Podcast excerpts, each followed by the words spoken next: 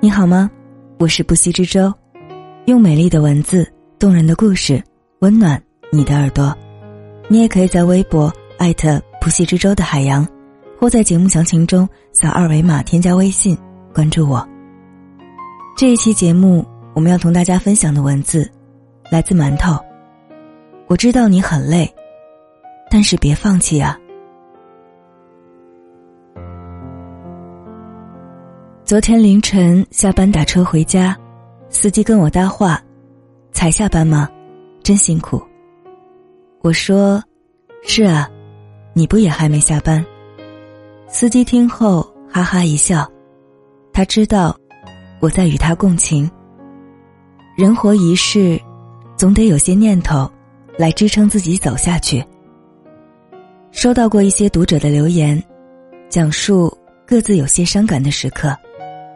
一位姑娘说：“两周前，先生被公司裁掉了，今天是我，感觉突然就没有了安全感。”一位学生说：“人生的第四次考研失败，前三次离成功只有一步之遥，没想到这次又以两分之差落榜。”一位准妈妈说：“结婚九个月，怀孕三个月。”和老公吵架后离家出走，他来找我，原因是他赌博输了，想让我帮他还钱。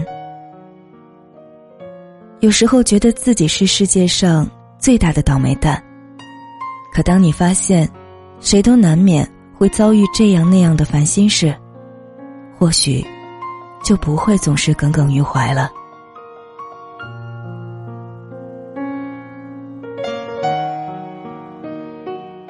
去年年底，我离职了，不敢跟爸妈讲。他们打来电话问下班没有。我对着一堆招聘信息说，在回家路上了。说完，眼泪就不争气的往下掉。我尽量憋住哭腔，对我爸说：“好想一夜暴富，太累了。”本就是一句调侃的玩笑，没想到我爸却很正经的回我说。闺女，我知道你很累，但你再坚持一会儿，我和你妈已经在努力为你创造更好的条件了。然后，他们把最近做的一些有利于家庭营收的事儿都跟我讲了一遍。那瞬间，心里那种想要变好、变优秀的欲望，比连续听了一百场励志讲座还要强烈。年近半百的父母。还为我的以后努力着，我自己凭什么就只是幻想着岁月静好，却不去努力呢？之前跟朋友聊过一个问题：坚持这么辛苦，为什么我们不放弃？最后得出来几个结论：为了让自己变好，然后去遇见更好的人；为了父母不再省吃俭用。不用再为我们担心，为了以后的伴侣和孩子，不用太辛苦。你看，放弃的理由只有一个，太累了，但坚持的原因却有很多。一直很喜欢一句话：当你感到生活很困难时，往往是在走上坡路。时间从来都是不可逆，你说太累了，不想继续了，但也回不到起点。想要成为一个成功者，首先要让自己成为一个坚持者。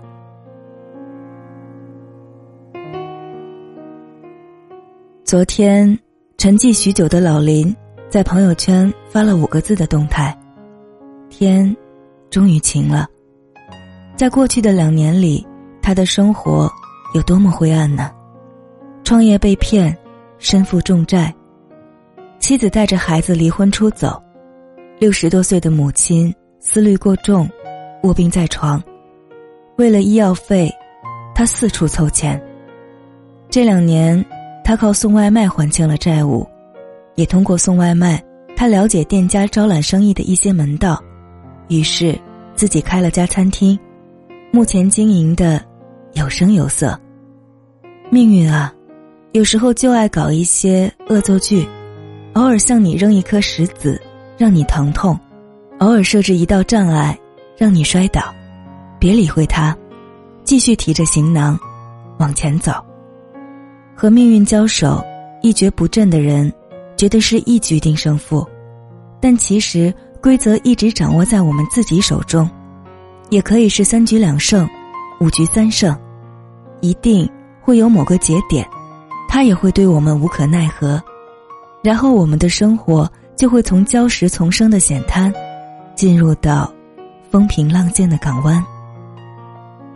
曾在一本书上看到过这样一段话：千万别放弃，有了第一次放弃，你的人生就会习惯于知难而退；可是如果你克服过去，你的人生则会习惯于。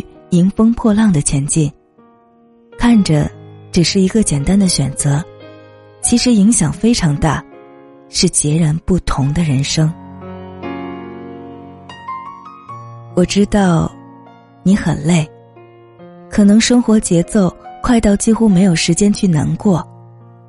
为了继续往前走，我们也放弃了很多东西。看过一个博主的建议。如果觉得自己坚持不下去了，不妨学着给生活增加一点小开心，给自己设定一个盼头，比如下个假期去旅行，抽空做一些平常一直被忽略但有意义的事，给自己一种我在进步的积极暗示，比如去运动，去看书，给自己买一件漂亮的衣服，一束新鲜的花。当做对自己又多坚持了一天的奖励。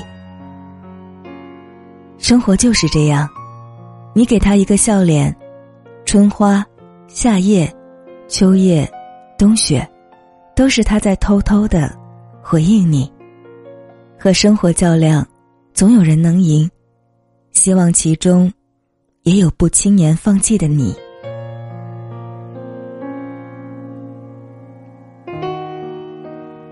感谢馒头的这篇文字，也感谢你的用心聆听。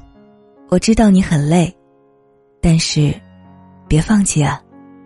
我是不息之舟，我们下期再见，晚安。